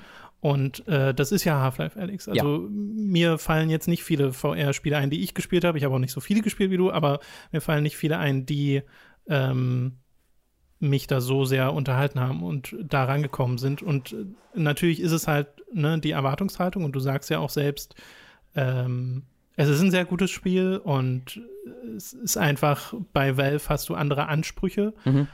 Ich frage mich halt, äh, passt du die dann jetzt an? Also wenn jetzt Half-Life 3 kommt, erwartest du noch den, den äh, innovativsten Shooter, den du seit Half-Life 2 gespielt hast? Oder bist du auch zufrieden, wenn es einfach auf dem Niveau von Half-Life 2 ist? Also wenn es auf dem Niveau von Half-Life 2 ist, auf jeden Fall. Ähm, äh, das finde ich halt ist Alex nicht. Also ich finde halt, äh, Half-Life 2 ist ein deutlich mhm. besseres Spiel äh, als, als Half-Life Alex. Ähm, ich glaube, ich glaube, meine Erwartungshaltung wäre nicht weiter unten, nee. Ähm, weil halt, weil dann halt, also im, im Kopf habe ich dann, ist, das ist jetzt ja drei. Half Alex hieß ja absichtlich nicht drei, ne? So, jetzt kommt aber die ja. richtige drei und da machen sie es jetzt dann, da hauen sie wirklich äh, alles raus. Ähm, aber ich weiß ja, die Sache ist ja aber, ich weiß ja gar nicht, was ich da erwarten soll. Ich erwarte ja nur irgendwie, dass ich etwas bekomme, was ich nicht erwarte. das ist so ein bisschen bei der Erwartung. ähm, und das ist halt etwas, was Valve, was, die, die ist einfach dadurch entstanden, dass Valve das immer wieder gemacht hat. Ähm, und dass, dann, dass dann Half-Life Alex so komplett dieser Faktor fehlt, wo ich sage, huch, wow, das habe ich gar nicht geahnt, dass das geht. Ja. Äh, das hat mich dann einfach ich, äh, überrascht. Ich glaube, das ist halt genau das Ding, wovor Valve Angst haben. Hm. Diese Erwartungshaltung ist genau mhm. so ein Ding, wo dann Entwickler sagen, ach du Scheiße, Lass ja, mal lieber gar nicht machen. also sagst du quasi, es ist meine Schuld, dass Half-Life 3 nicht erschienen Naja, ist das nee, das, was du gerade sagst? Das, du bist ja nicht der Einzige, der diese Art von Erwartungshaltung hat mhm. an Spiele, die jetzt zehn Jahre auf sich warten lassen oder äh, so ähnlich oder noch länger. Ja. Und äh, das, da hilft, glaube ich, Half-Life Alyx, weil Half-Life Alyx hat ja jetzt gezeigt, na, okay, sie können immer noch sehr gute Singleplayer-Spiele machen und äh, die Wertungen sind ja teilweise wirklich äh, through the roof mhm. für das Spiel, wo ich dann selbst auch sage, nee, so, so hochgreifen würde ich auch nicht, mhm. weil dafür ist mir dann die Story ein bisschen zu egal, zu Spin-Offy. Es ist zwar ein Spin-Off, aber trotzdem, ähm, da da fehlt mir das dramaturgische Gewicht, was wir schon erwähnt haben. Äh, und ich sehe auch den Punkt zum Beispiel, wenn du jetzt die Abwechslung von einem Half-Life 2 erwähnst mit Fahrzeugen und sonst irgendwas, wie man das auch hier hätte einbauen können. Äh, und die, du zum Beispiel findest ja die Rätsel eher blöd, habe ich zumindest so äh, verstanden. Äh, die haben mich jetzt nicht so gestört, aber äh, das kann ich total verstehen, weil es halt schon ziemlich viele sind davon. Mhm. Ja, also ähm, in allererster Linie, also was ich halt mag, ist, äh, wenn es in der Spielwelt irgendwie sich dynamisch da, äh, da anpasst. Also ja, ja, diese, wenn du Schalter drücken sollst und so Kram. Ja, genau, wenn es oder diese ganz kleine, das gibt es das zweimal, wenn irgendwie sich so ein ähm, äh, ja, so ein Valve, wie, wie, wie ist denn die Übersetzung davon? Wie so ein Valve in so einem Metallrohr verheddert hat und du musst das so rausziehen und irgendwie da dann noch ein Rohr wegtun oder sowas. Das ist halt etwas, was nur in VR geht und was ich dann, was ich cool finde und was irgendwie mich in der Spielwelt verankert, auch wenn es vielleicht, also Rätsel ist vielleicht ein zu großes Wort dafür. Ähm, aber diese, Rätsel in Form dieser, in Form dieser Puzzle, die du im, in den Hacking-Minispielen machst, die wiederholen sich halt wirklich dutzende Male. Und die fand ich am mhm. Anfang cool, aber beim zwölften Mal, wenn die dann auch immer schwieriger werden und ich dann bei einem irgendwie dann vier oder fünf Mal probieren musste, das hat mich so fucking wütend gemacht. Auch weil ähm, ja die Belohnungen dann so immer so mäh sind. Also, dass es ja nur drei Waffen und eine Upgrade, ähm, äh, eine Upgrade-Währung gibt, findest du ja immer die gleichen Sachen. Äh, und mhm. es gibt ja, also dadurch habe ich dann auch irgendwie nie das ist, glaube ich, ein ganz guter Aspekt. Da habe ich bisher noch nicht so richtig drüber nachgedacht. Das kam mir, glaube ich, mal so in den Sinn, habe ich wieder so ein bisschen zurückgeschoben. Ähm, alles ist, alles ist aufhebbar in Half-Life Alyx. Alle Gegenstände sind, äh, werden physikalisch berechnet, interaktiv und es ist super cool. Ähm, aber keine davon sind irgendwie nützlich. Äh, also im besten Falle findest du unter oder in einem Karton halt ein Material, was besonders gekennzeichnet ist, also äh, Munition oder Upgrade-Material.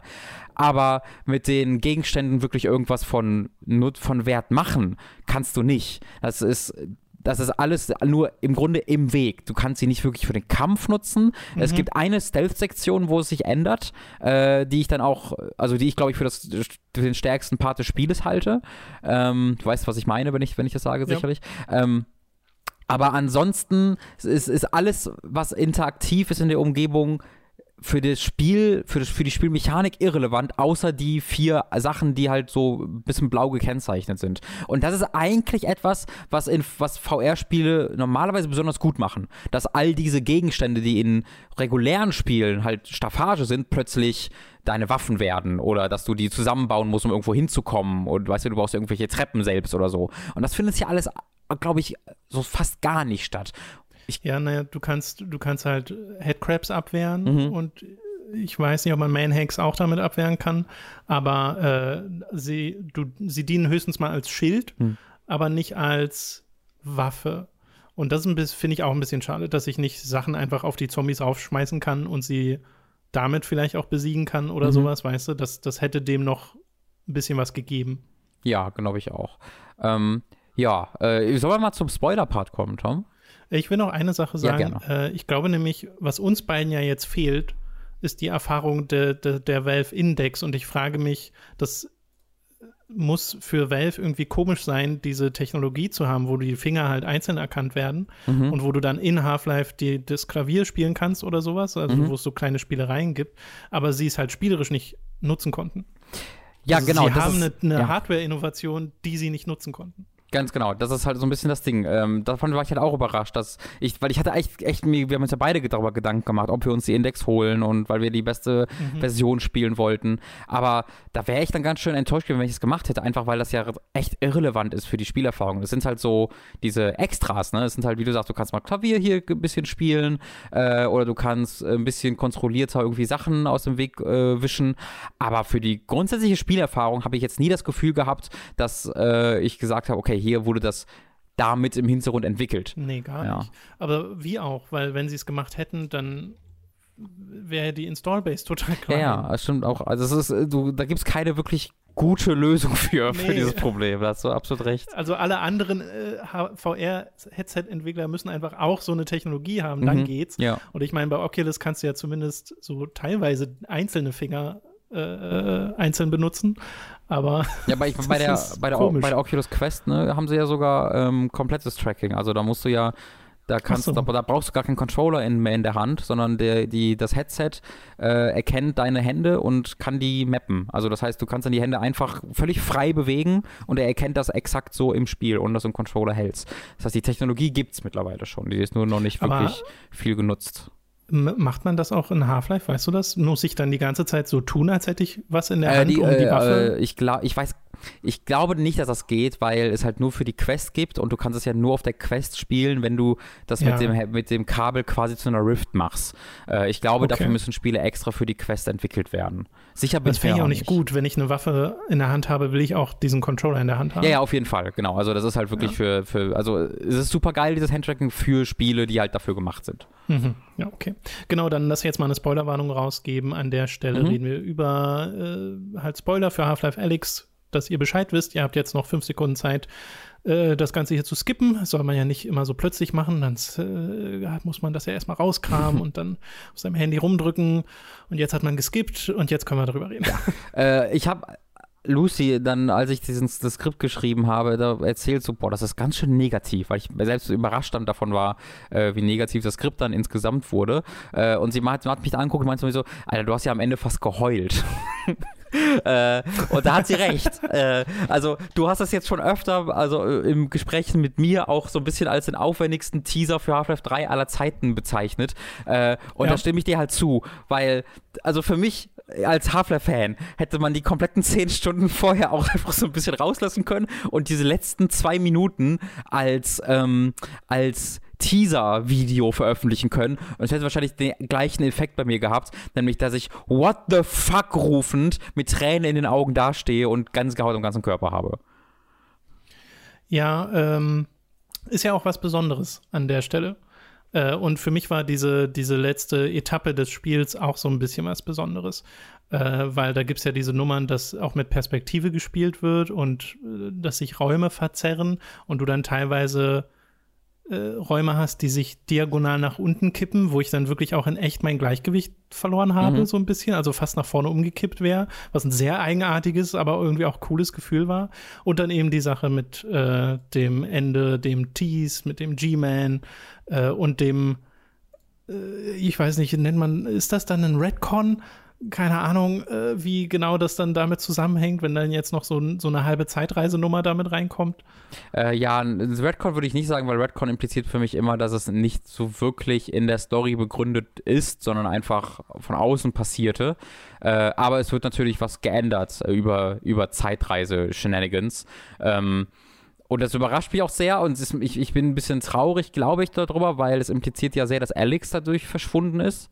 Äh, was dann zumindest zeigt, dass Alex nicht von Anfang an Teil des nächsten Spieles sein wird, was ich halt schade finde, weil ich mag Alex sehr gerne, wobei ich dann ich habe, wenn ich über Alex rede, sehr Half-Life 2 Alex im Kopf und weniger äh, Half-Life Alex Alex.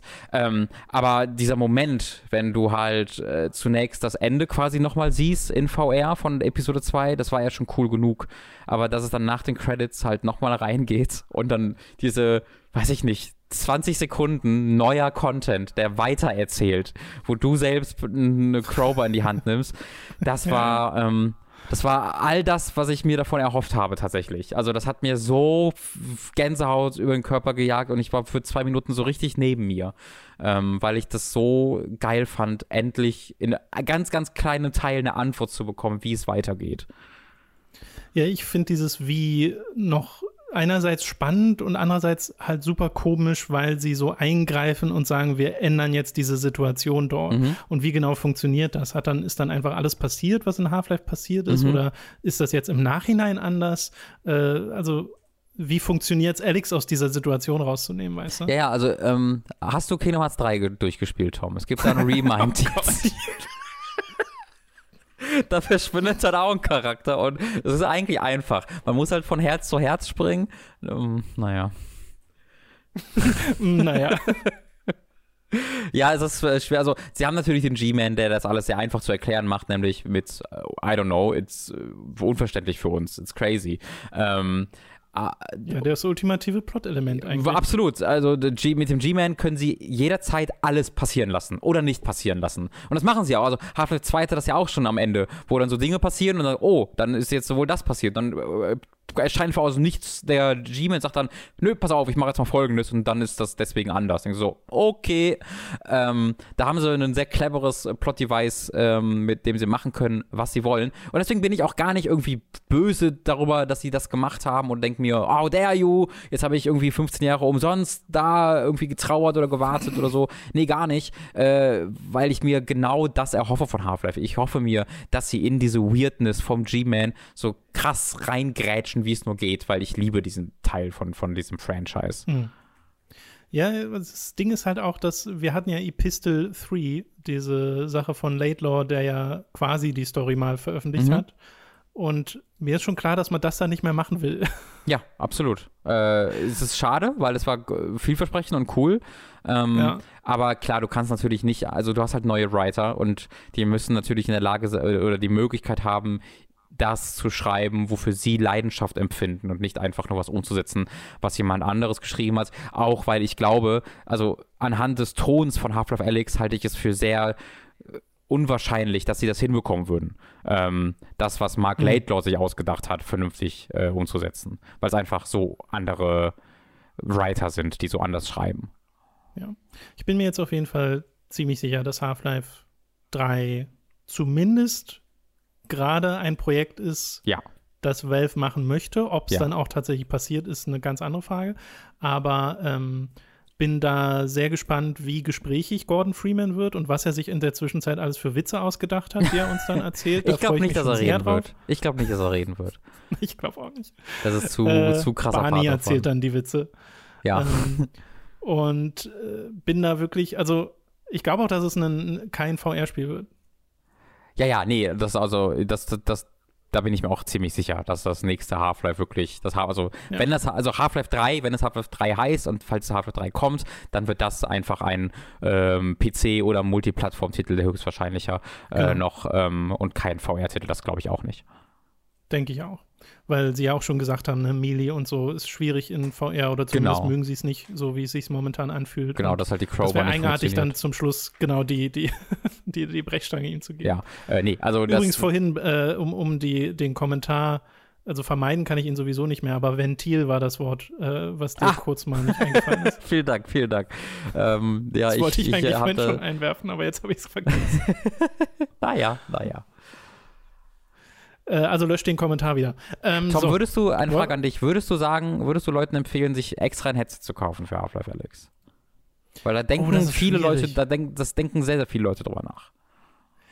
Ja, also für ein Spiel halte ich es für übertrieben, weil ich finde, Half-Life Alyx macht super viel Spaß. Also es kommt drauf an, wenn ihr zum ersten Mal VR spielt und das erste Mal ist Half-Life Alyx, dann seid ihr wahrscheinlich total geflasht.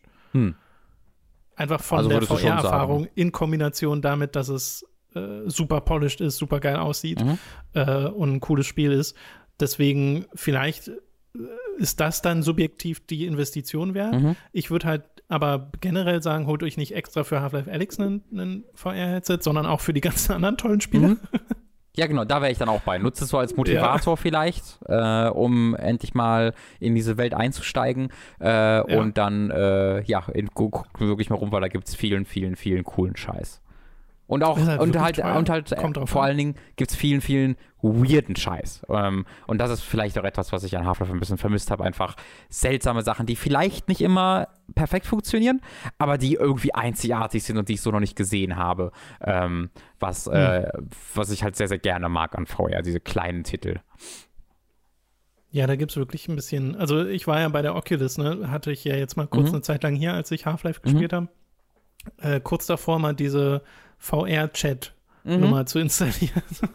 Hatte ich gemacht, habe ich schon gemacht. Ja und also das war ein großer Fehler, weil ich habe es irgendwie abends installiert, habe ich die Idee bekommen und habe dann glaube ich bis 4 Uhr nachts oder so in dieser Welt verbracht, weil es ist so fucking also ich stand dann da und dann war da halt ein Elefant, der ähm, so Live-Konzert gegeben hat unfassbar gut, unfassbar hochqualitativ, während zehn Meter entfernt davon ein anderer Typ auf einer Bühne stand und Live-Stand-up offensichtlich improvisiert hat und Leute ihn gehackelt haben. Und ich stand da und konnte, und dann habe ich halt jemanden gefunden, mit dem, mit dem, mit dem ich mich dann wirklich angefreundet habe, fast schon, mit dem ich da rumgelaufen bin über mein Headset. Das war die, der weirdeste Scheiß, den ich je gemacht habe in meinem Leben. Es war großartig.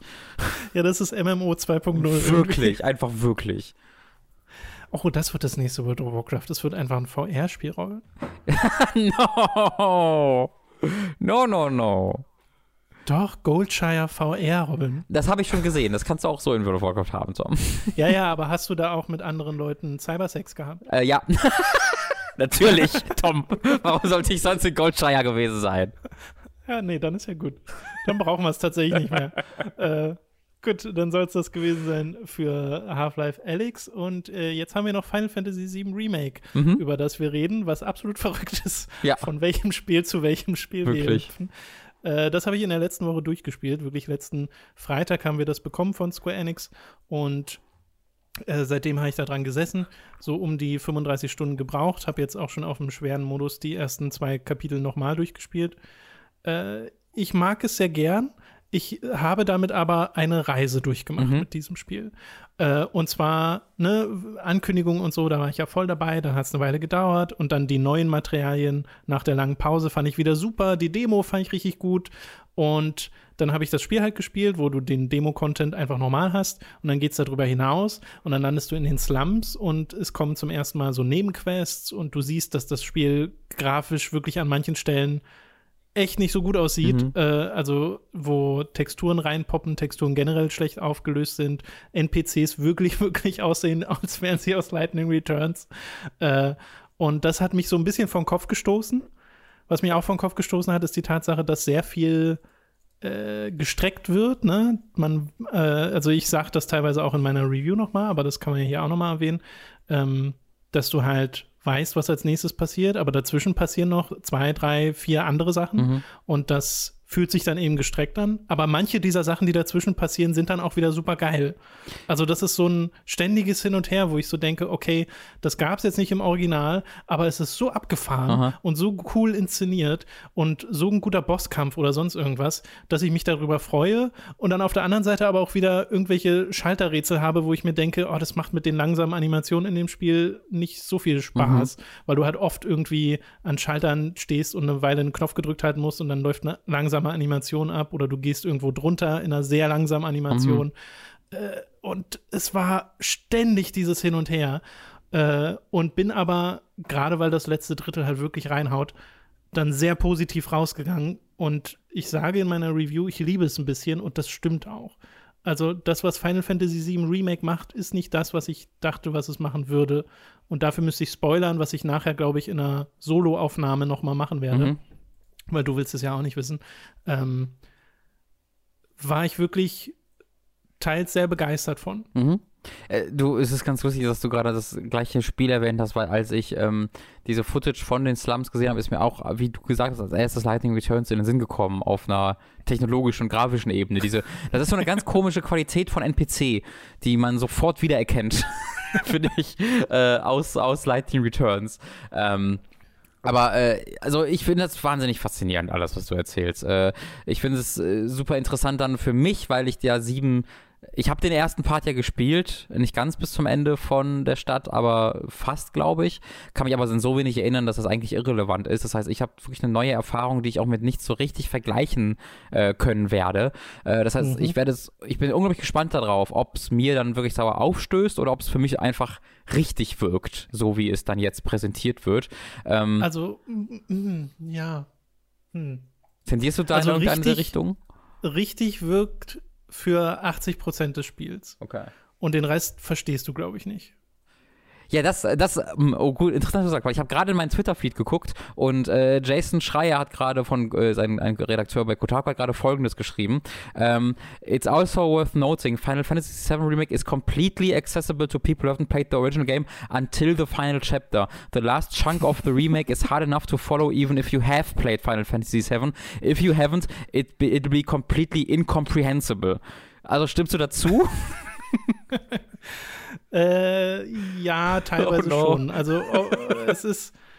Es wird halt nie Kingdom Hearts, Robin. Aha. Das wird's nie. Ja. Es hat eine, eine im Kern kohärente, total verständliche Geschichte, weil die auch Final Fantasy VII hat. Gerade dieser Midgar-Part ist sehr durchschaubar. Böser, äh, faschistischer Konzern, der auch als Regierung funktioniert und äh, Rebellengruppe, die sich dagegen Mhm. wehren. So, das ist ein sehr einfach zu folgender Setup und du verstehst die Motivation der Charaktere und weißt, warum die Sachen passieren. Das ist schon mal mehr, als ich von den Final Fantasies in ja. den letzten Jahren äh, bekommen habe oder von Kingdom mhm. Hearts. Mhm. Und insofern äh, ne, habe ich ja auch gesagt, es ist das beste Singleplayer Final Fantasy, wahrscheinlich seit Final Fantasy 12 oder 10, je nachdem, wie sehr ihr 12 oder 10 mochtet äh, weil 15 hat mir nicht annähernd so viel Spaß gemacht wie 7. Mhm. Allein schon, weil das Kampfsystem in 7 halt richtig, richtig gut ist und du Kontrolle hast und es super geil aussieht und super viel Spaß macht, mit auch den Materia-Sachen zu tüfteln und so.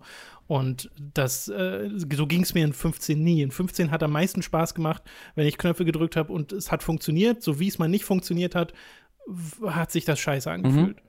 Das ist das so. Also, war da noch ein Punkt? Ich wollte dich nicht unterbrechen. Äh, Nee, du, ich wollte dir eine. Ah, sehr gut. ich habe dir die Pause ja, gelassen. Äh, vielen Dank. Ähm, das, das, freut mich halt unfassbar zu hören, weil das war ja auch mein, mein erster Eindruck bei der EGX-Demo, die ich gespielt habe. Äh, und mhm. meine Befürchtung war halt so ein bisschen, okay, das könnte aber alles auch ein bisschen ähm, flach sein. Also ich hatte den Eindruck, dass ich da recht, recht schnell verstanden habe, worum es geht, auch in der, in der Demo. Ähm, und da würdest du dann aber nicht äh, irgendwie, oder kannst du Entwarnung geben? Äh, ich fand es gar nicht flach. Ich fand dadurch, dass du die Charaktere wechselst, dadurch, dass du ja auch also vielleicht dauert es ein bisschen zu lang, aber du kriegst dann irgendwann halt ziemlich viel Materia, die du slotten kannst und damit halt viele Fähigkeiten, äh, die du zur Verfügung hast im Kampf und die du flexibel einsetzen kannst. Und die ganzen Gegner äh, kannst du auch analysieren mit einer Fähigkeit, mhm. was dann dazu führt, dass du taktische Informationen bekommst. Also zum Beispiel weißt, was deren Schwäche ist. Bei manchen Gegnern funktioniert das nicht, da musst du es dann selbst rausfinden. Mhm. Und äh, das äh, lässt die Kämpfe dynamisch bleiben. Allein schon, weil du halt wahrscheinlich erstmal viel mit Cloud kämpfst. Mhm. Und wenn du dann aber denkst, ah ja, jetzt mit Cloud die ganze Zeit ist halt ein bisschen doof, dann switche halt so Barrel drüber und dann hast du einen Fernkämpfer plötzlich. Mhm. Und das fühlt sich maßgeblich anders an. Und bei mir habe ich es dann halt so gespielt, dass ich wirklich die ganze Zeit geswitcht bin zwischen den Charakteren. Habe zwar wahrscheinlich immer noch das meiste mit Cloud gemacht, aber habe das total genossen, dass ich das machen konnte. Und auf dem normalen Schwierigkeitsgrad, äh, der halt das Maximum ist am Anfang, äh, da ist das Spiel an manchen Stellen sehr herausfordernd, manchmal aus den falschen Gründen, weil äh, Kamera nicht immer 100% funktioniert, aber meistens fühlt sich fair an. Meistens habe ich die Kontrolle über alles oder habe zumindest das Gefühl, die Kontrolle über alles zu haben und kann mich allem gut erwehren. Mhm. Und dann jetzt auf dem schweren Schwierigkeitsgrad, der sich freischaltet, auf dem ich es jetzt gerade spiele, kannst du Items nicht mehr benutzen. Und das äh, lässt einen schon sehr umdenken. Oh, wow, Gegner machen cool. auch deutlich mehr Schaden. Also jetzt muss ich wirklich das Spiel anders spielen und das genieße ich auf eine andere Art nochmal total, weißt du? Äh, und es ist halt so, dass du, wenn du das Spiel durch hast, hast du freie Kapitelwahl mhm. und du kannst, ähm, du kannst, du behältst all deinen Stuff. Cool. Äh, also ist quasi eine New Game Plus, was du bekommst. Das ist was ziemlich Besonderes und, in einem JRPG, dass du dann einfach durch dieses Spiel quasi skippen kannst. Ja, finde ich auch total toll. Ich wünsche, es wäre noch noch krasser eingeteilt, weil Kapitel gehen teilweise eine ganze Weile ja. und ich will dann eher so in die Mitte dieses Kapitels hm. springen und das geht zumindest nicht, soweit ich das gesehen habe. Ähm, aber dennoch macht mir das gerade auch beim zweiten Mal nochmal sehr viel Spaß auf eine andere Art. Mhm. Und man levelt witzigerweise super schnell, wenn man in diesem New Game Plus ist, in Anführungszeichen. Mhm. Äh, und das finde ich ist auch etwas, womit ich nicht gerechnet hätte, dass ich da dann spielerisch so sehr dabei bin. Und ich finde, es ist halt so schön, auch da ersetzt es nicht das Original. Ne? Ich mag das ATB-System aus dem Original total gerne. Ich finde es eines meiner Lieblings-JRPGs, spielerisch, auch mit der Materia. Und das hier fühlt sich aber so anders an, dass es halt was Eigenes ist. Und das ist es eben auch auf vielen anderen Ebenen, wo ich halt nicht zu viel verraten will, aber mehr als ich dachte. Mhm. Weil ich hätte wirklich gedacht, dass Square es, wenn dann eher safe spielen äh, mit dem Remake, aber machen sie nicht. Und das äh, finde ich respektabel. Äh, ja, finde ich auch. Also gerade, also mich verwirrt mehr denn je der Name des Spiels tatsächlich. Weil ich glaube, wenn sich jeden Spieler dafür geeignet hätte, so einen neuen Untertitel zu bekommen, dann noch dieses Spiel. Also wenn es, äh, weil es ist ja also Remake ist ja fast schon ein falscher Begriff für dieses Spiel, von dem, was ich aus deiner Review herausgehört habe, weil ja wirklich so viel anders zu sein scheint, weil es ja wirklich so eine andere Erfahrung zu sein scheint, dass es ja äh, fast schon mehr mit irgendwie so einem ähm, Reimagining zu tun hat. Äh, ja, aber trotzdem sind halt viele Sachen dann auch doch wieder eins zu eins remaked, also wo wirklich Shots repliziert werden, wo Originaldialoge aus, der, aus dem eigentlich sehr schlechten Skript mhm. teilweise übernommen werden, aber sehr pointiert, sehr gut, finde mhm. ich, äh, wo ich sehr schmunzeln musste. Und äh, du halt trotzdem im Kern die gleiche Story spielst, weißt du? Mhm. Und nur halt jetzt mit mehr. Und dieses mehr ist ja nicht immer gut, habe ich ja auch schon, bin ja auch schon drauf eingegangen, aber es ist irgendwie faszinierend.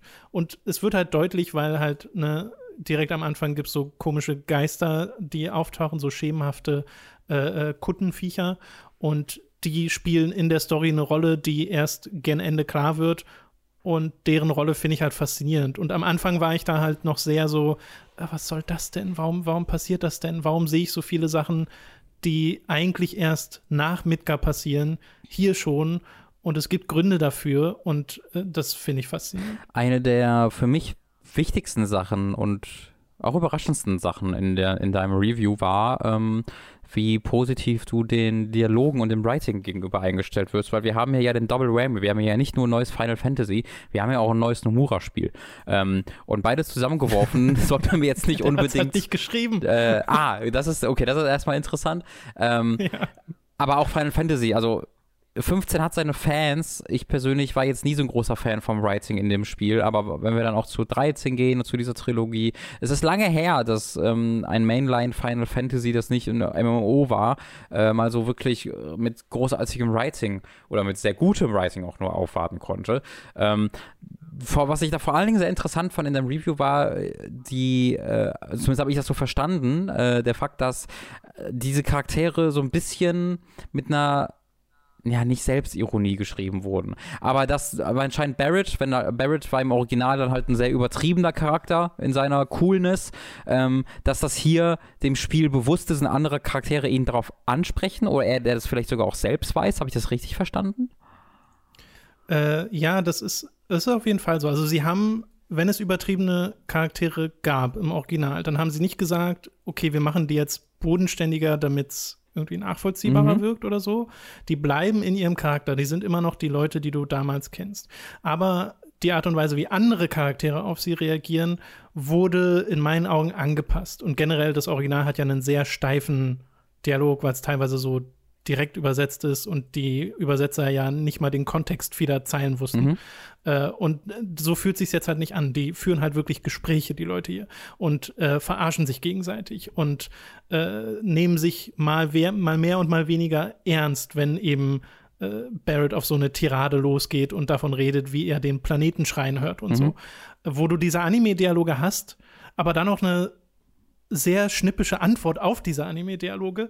Äh, und so finde ich, kann das Spiel äh, beides haben. Ne? Also einerseits hat es seine Anime-Artigkeit mhm. und trotzdem fühlt sich nicht schlecht geschrieben an. Es hat zwar so ein paar Momente, wo ich immer noch sagen würde, das ist halt einfach nur awkward, ohne dass da ein Payoff sure, dahinter sure. steckt. Aber äh, die meisten Charaktermomente funktionieren und du hast immer noch Charakterentwicklung äh, von nahezu jedem der ein bisschen wichtigeren äh, Leute in der Story. Und da war ich voll dabei. Also auch ein, ein, Cloud ist am Ende ein anderer Mensch, als er am Anfang des Spiels mhm. ist. Äh, und das mag ich voll gern. Und damit habe ich auch nicht so richtig gerechnet, weil halt ne, die letzten Spiele von Square mir das nicht bieten konnten. Mhm. Und es ist halt unter anderem der Originalautor von Final Fantasy VII Interesting. dabei. Ja, dann könntest du, das ist dann ja so ein bisschen im Westen das erste Mal, dass man dessen originale Intention dann auch äh, oder dessen jetzige Intention so ein bisschen mitbekommt, weil du sagst ja, die Übersetzung war ja, ja, war ja nicht besonders gut. Und es gibt es gibt halt auch so Momente, ne, wo man ja schon Angst vor hatte, diese ganze Crossdressing-Nummer mit Don mhm, Corneo und mhm. so, die ja berühmt berüchtigt ist. Äh, selbst die ist gut gelungen. Super. Ich habe mich, dat, an einer Stelle habe ich mich totgelacht, weil ich einen Dialog so lustig fand. Ja, das ist hervorragend. Also, wo ich wirklich alleine im Raum saß, was wirklich nicht so oft passiert und ich wirklich laut, laut loslachen musste, weil die Reaktion von einem der Charaktere so super war. Mhm. Äh, und dann aber auch äh, diese ganze Nummer, diese Herleitung, wie Cloud dann in Frauenklamotten landet, ist irgendwie auch voll, voll nett. Also, dass sie so nach der, also es gibt wirklich einen Charakter, der dann so sagt, so, Schönheit ist genderless. Mhm. So. in einem Final Fantasy Spiel. Ja, das ist Aber wirklich halt eine, cool. schöne, eine schöne Überraschung. Ähm, ja. Ja. also ich, ich bin da auch echt aus seinen Erzählungen, auch mit den negativen Punkten, das, das hört sich für mich alles super, super spannend an. Ähm, ich freue mich da sehr drauf, tatsächlich dann auch einsteigen zu können, wenn es dann äh, in einigen Tagen äh, Ende der Woche erscheint. Ja. Ja, äh, also erneut, äh, schaut euch die Review an, falls ihr so eine kurze, knappe Version haben wollt, äh, wo nochmal alles ein bisschen gebündelt erzählt wird. Äh, es gibt halt wirklich sehr deutliche Sch Schwächen, die dieses Spiel hat, auf spielerischer Ebene, auf Pacing-Ebene äh, und zwischendrin, also gerade so im ersten Drittel, war ich mir nicht so sicher, wie gut ich es finde. Mhm. Und jetzt mag ich es halt richtig, richtig gern. Und jetzt auch beim zweiten Durchgang mag ich es richtig gern. Auch wenn mir gerade auffällt, ne, New Game Plus, du hast halt gerade am Anfang diese ganzen Tutorial-Nummern, wo dir Sachen erklärt werden. Da sind die Tutorial-Fenster nicht mehr da, aber immer noch die langsamen Laufwege mit den Leuten, die dir Sachen über die Spielwelt erklären. Und das nicht skippen zu können, ist ein bisschen schade. Mhm. Äh, ansonsten kannst du aber die meisten Cutscenes problemlos skippen. Okay. Und äh, das ist ein super interessantes Spiel geworden. Da bin ich halt so, das finde ich halt so cool. Und ich freue mich auf die ganzen Diskussionen, die um dieses Spiel herum entstehen werden, weil auch das muss man dazu sagen, wird halt nicht jedem gefallen. Ja. Äh, es gibt, glaube ich, viele Leute, die wünschen sich halt wirklich dieses straighte, ich will Final Fantasy VII in neuer Grafik. Ja, genau, Das das, war ja wirklich, nicht. das war ja wirklich der Wunsch, der die eigentlich immer hinter allem stand. Ähm, Ja. Aber ja, ich bin da, ich bin auch sehr, sehr froh darüber, dass sie sich da ein bisschen was trauen und mehr daraus machen. Ähm, das fand ich ja schon bei, also Resident Evil 3, äh, nochmal ganz kurz, ist, macht ja auch ein paar Sachen anders, bleibt dabei im Kern Mhm. sehr dabei. Ähm, und dann, dass dieser Titel sich wirklich so richtig viel Neues traut. Ich finde, dass es, dann lohnen sich Remakes so richtig. Ähm, weil dadurch, man Genau, dadurch ja. auch Fans gewinnen kann, die vorher vielleicht nicht so interessiert waren. Also, ne, ich bin davon, ich bin einer davon. Wenn es einfach nur ein straightes Remake wäre von allem, würde ich vielleicht eher sagen, so, ja, cool, probiere ich aus. Aber dass das jetzt wirklich äh, im Grunde ein neues Final Fantasy Spiel ist, einfach nur, äh, das macht mich nochmal extra ja, ja, Äh, begeistert. Lässt mich, teilweise ja, lässt schon. mich nochmal extra begeistert zurück. äh, ja, ich bin da sehr gespannt, wie du es dann finden wirst, wie du die Charaktere wahrnimmst, äh, ob dir das immer noch zu, zu animeig ist oder so. Äh, keine Ahnung, äh, fällt mir da schwer einzuschätzen, aber ich glaube zumindest, dass das dir spielerisch gefallen wird. Also ich wüsste nicht, wüsste zumindest gerade nicht, was da dagegen spricht. Ja, das, Weißt du? das wäre schon mal erneut ein nicht gerade unwichtiger Schritt nach vorne für das Franchise für mich. Okay, dann würde ich jetzt hier mal den Spoiler-Part Mhm. äh, reinschneiden, den ich nachher noch aufnehme. Und ich verabschiede mich für diesen Spoiler-Part. Auf Wiedersehen. Viel Spaß mit Tom.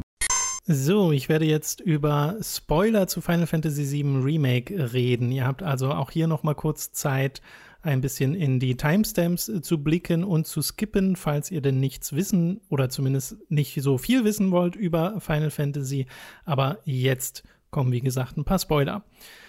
Es gibt ja diese Geister in dem Spiel und ich habe ja auch gerade schon angedeutet und auch in der Review angedeutet, dass ich sehr mag, wie meta dieses Spiel wird. Weil eine meiner Befürchtungen bei Final Fantasy Remake war nämlich von Anfang an die, dass sie zu viel vom Hauptspiel beziehungsweise vom insgesamten Spiel bereits in diese Midgar-Episode pa äh, packen. Und das ist ja zu Teilen passiert. Da wird Niflheim angesprochen, da kommt Sephiroth mehrfach vor und äh, da passieren alle möglichen Sachen, bei denen ich dachte, okay, das hätte man sich dann eher für den zweiten Teil aufgehoben.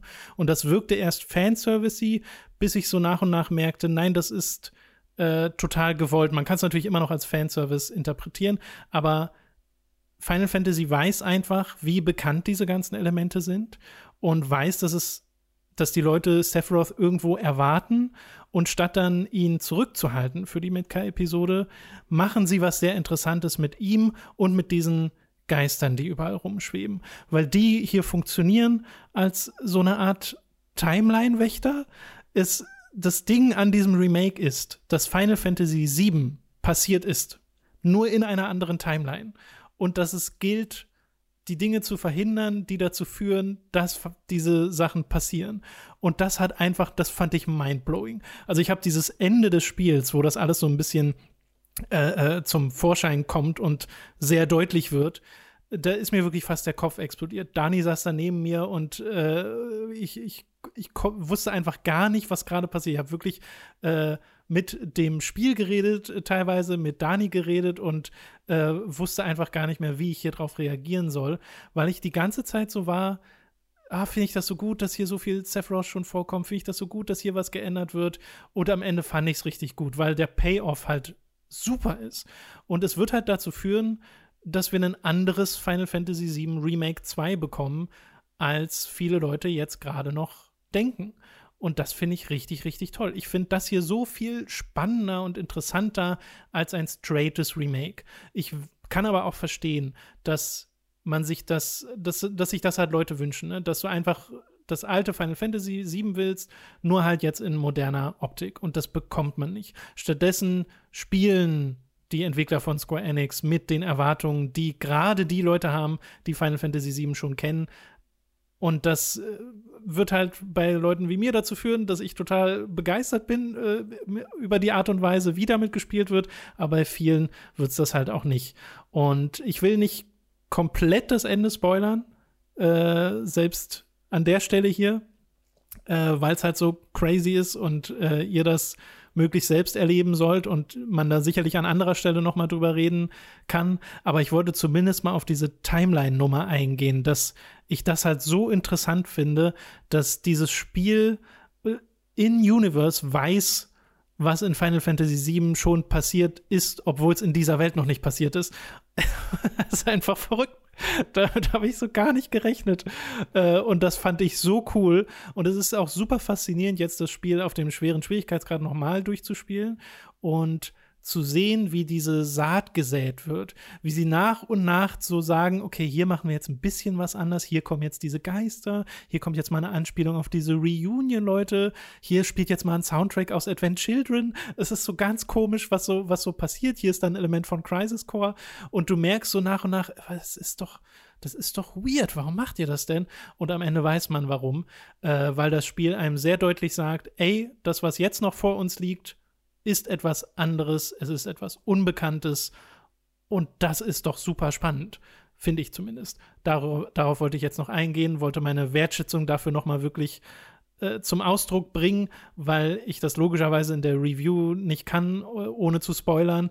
Äh, und ich glaube aber, dass die Andeutung hilft, also dass die, die angepasste Erwartungshaltung die Leute haben werden, wenn sie wissen, okay, das ist kein straightes Remake, dass das hilft, dieses Spiel dann auch zu akzeptieren, in Anführungszeichen, weil man eben nicht mehr, äh, nicht mehr, weil es einem nicht mehr sauer aufstößt, wenn dann Sachen anders sind.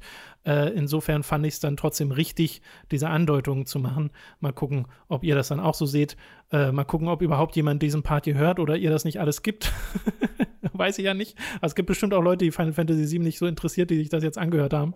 Ähm, falls ihr es äh, deutlich später hört, hierher zurückgekehrt seid, nachdem ihr das Spiel durchgespielt habt, äh, hallo aus der Vergangenheit. So, wir gehen jetzt wieder zu äh, den, den anderen Tom und anderen Robin. Das war's mit diesem Spoiler-Part zu Final Fantasy VII Remake. Oder sind wir zurück aus dem Spoiler-Part? Wow! Am Ende des Podcasts. Das, also das, das mit ba Barrett, Bar Barrett passiert, wow. Wie heißt der? Barrett? Heißt der Barrett? Hast du eigentlich Barrett, ja. ja. Hast du eigentlich irgendwas Großes geschaut die letzten Tage, Wochen? An Serien und Filmen meinst du? Ja, irgendwas gebinged? Ähm, nicht so Bingen wirklich. doch gerade so viele Leute. Also tatsächlich nicht so wirklich. Lucy und ich haben dreimal versucht, Kikis Delivery Service zu gucken und ich bin dabei eingeschlafen einmal und andere Mal, also ähm, nicht, weil der, nicht, nicht wegen dem Film, einfach doofe Situation. Fragen. Nee, der Film war super. Äh, also das. Ansonsten tatsächlich sehr wenig. Ich gucke immer, hm. ich bin jetzt schon immer mal wieder, dass ich so ein bisschen so nach Anime gucke, so bei, bei Netflix und bei, ähm, mhm. bei, bei, wie heißt das andere, Amazon, ob ich da irgendwas finde, aber da bin ich bisher auch noch nicht groß bei irgendwas eingestiegen. Also, nee, kann ich jetzt nicht behaupten. Und bei dir? Ja, Dani hatte die Woche angefangen, Tiger King zu gucken, oh, ja, diese ja. Netflix-Serie. Mhm. Und dann habe ich mich ein bisschen dazugesetzt und habe so ungefähr die Hälfte oder so von diesem Ding mitgeguckt. Mhm. Und ich glaube, ich habe noch nie etwas gesehen, was mich so sehr aufgeregt hat wie ja, diese. Ja, das ist der Grund. Ich habe schon äh, so viele Zauber gehört, dass, dass Leute wirklich auch gesagt haben, das ist das eine der krassesten Dinge, die die je gesehen haben. Aber gleichzeitig habe ja. ich gar, ich glaube, das würde mich auch so, ich, ich glaube, ich will nicht wütend sein gerade. nee, genau. Also ich, ich bin auch bei einer Folge, hat Dani gesagt, wenn jetzt noch so ein Ding kommt, dann bin ich raus, weil das sind alles so schlimme Menschen ja. in dieser Doku und teilweise kriegen die ihr Fett weg, aber teilweise eben auch nicht. Äh, so narzisstische Arschlöcher. Ja. wo du halt denkst, so die reden davon, wie, wie toll sie Tiger finden und so und oder generell große Katzen. Und es geht halt überhaupt nicht um die großen Katzen. Es geht nur um den eigenen Schwanz und das macht mich so wütend. Mhm, mhm. Äh, das sind so schlimme Leute. Ja, genau.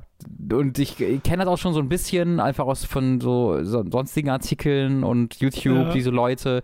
Und das sind ja wirklich, also ich weiß, ich weiß ja nicht, ob es bei der Serie auch so ist. Davon habe ich jetzt noch nichts gesehen selbst, aber oftmals ist es ja so, dass diese Tiere nur so eine seltsame äh, Verbildlichung der von deren Wahn sind, so dass sie irgendwie das das ist jetzt halt das, was ich gerade besitze und das muss ich jetzt verteidigen um alles. Und es geht gar nicht so sehr um die Ja, ja, Tiere total. selbst, sondern einfach das ist halt gerade das, was mir gehört. Ist es das so ein bisschen? Es ist auch, ja, voll, Ja. es ist voll diese amerikanische Attitüde. Es ist meine Freiheit, einen fucking, oder beziehungsweise 200 fucking Tiger zu haben. Und äh, diese scheiß Tierrechtler kommen an und wollen es mir wegnehmen, Ja, genau. was mir gehört. Es ist so das, das Entitlement von weißen amerikanischen Männern. Und da denke ich mir nur so, ach du Scheiße. Ja. Und dann kommen halt noch andere Sachen dazu, so, so äh, Abuse und sonst irgendwas. Genau, das, da, da rechne, ich rechne auch mit all diesen Dingen dabei und boah, nee, das, das in, vielleicht in glücklicheren Zeiten gucke ich mir das mal an. Ja, also ich, ich konnte irgendwann nicht mehr. ja, ich, verste- ich verstehe das sehr gut. Oh, hat mich das aufgeregt. Ja. Naja. Also äh, insofern würde ich das auch nicht empfehlen. Lest euch den Wikipedia-Artikel für diesen, diese Charaktere durch, äh, bei denen man nicht glaubt, dass sie echt sind. Mhm. Ich glaube, da habt ihr die bessere Erfahrung. Es ist zwar kompetent gemacht, ne, ein bisschen auch natürlich so sehr auf äh, ja, Sen Sensation aus. Ähm, und manche Leute fressen das ja auf und mögen das total, aber es, oh, Ich habe einfach die Leute so schlimm. Die Geschichte ja- ist einfach so schlimm. Hast du viele, hast du irgendwie bei Mandalorian oder so schon reingeguckt? Nee, noch gar nicht. Nee. Ich habe auf Disney Plus bisher mit Dani äh, Pocahontas 2 geguckt. und und äh, wir haben eine Folge von der TV-Serie von Ariel die Meerjungfrau geguckt, weil dann die Dani als Kind so gruselig fand. Und ich glaube, viel mehr haben wir noch nicht gemacht. Ja, auf da sind wir auch dabei. Ich habe mit Lucy ein Königreich für ein Lama geguckt, den besten Disney-Film. Ähm, und das, Ja, es ist immer noch 2 der so beste gut. Disney-Film, können wir bestätigen. Spoiler. Was hast du? Ich sag, Pocahontas 2 ist nicht so gut. Ja, Überraschenderweise. ja, Es ist sehr langweilig. not, not very surprising. Aber immer noch sehr gut gezeichnet. Also ist jetzt gar nicht so billig von der Produktions, äh, von Produktionswerten her. Aber ich schlafe jetzt schon wieder ein, wenn ich über Pocahontas rede. Ja. Äh, das soll es gewesen sein mit diesem Podcast. Ihr könnt uns unterstützen auf patreon.com slash hooked und steadyhq.de slash hooked. Würde uns sehr freuen, wenn ihr das tun würdet. Ab 5 Euro bzw. Dollar gibt es Zugriff auf alle exklusiven Inhalte, zum Beispiel auf einen Hooked on Topic Podcast, der gerade erst erschienen ist. Da haben wir mal wieder das Spiel gespielt, dass wir Spieleserien löschen. Äh, 40 standen zur Auswahl, nur eine konnte am Ende überleben. Und das hat sehr viel Spaß gemacht und war sehr viel ausführlicher dieses Mal, Mhm. als wir wollten. Also, falls ihr einen über zwei Stunden Podcast haben wollt, da kriegt ihr ihn. Äh, und ansonsten gibt es natürlich Praise the Casual des Weiteren. Robin hat ja vorhin schon mal erwähnt, dass äh, sie, ihr euch da dem Ende des Spiels nähert oder zumindest jetzt schon mal den Ende von The Old Hunters. Und es da gerade richtig spannend wird im Kampf gegen Orphan of Oh ja, Course. oh ja. Das war, ähm, Und also da, da dabei zu sitzen, war eine, war eine einzigartige Probe unserer brüderlichen Beziehung zueinander. Aber dann auch das alles nochmal zu gucken und zu schneiden, war eine Probe für mich als, äh, als Videoredakteur und ob ich Hm. Videos schneiden wirklich so toll finde, wie ich es immer dachte. Aber ja, ich habe es geschafft. ja, so ging es mir bei äh, der Katzen Mario. Ja, Das alles überhaupt einmal zu gucken, war schon schwierig. ja, I can only imagine, ey. äh, äh, manchmal habe ich auch so die Momente, wo mir einfällt, dass wir das gemacht haben im letzten Jahr und dann so, holy shit. Naja. Äh, ab 25 Dollar bzw. Euro werdet ihr zum Podcast-Produzenten und werdet namentlich hier im Podcast erwähnt. Wir bedanken uns jetzt nämlich bei den folgenden Podcast-Produzenten: Michael Noritz-Wolf, Jan Lippert, Geribor, Christopher Dietrich, Apu42, Autaku, Christian Hündorf, Dennis Hegerhorst, Jonathan Styles, aka Don Stylo, Erik verwandelt sich in Archie Little Owl, Fure96, Gustian, Hauke Brav, Lennart Struck, Markus Ottensmann, McLovin 008, Michael, Numimon digitiert zu Oliver Zirfers, Rick O, Sebastian Diel, Simon Dubicai, Zombie und Wintercracker und Tommy 88088. Vielen Dank an alle Podcast-Produzenten. danke, danke, danke. Und damit sind wir am Ende dieses Podcasts angekommen.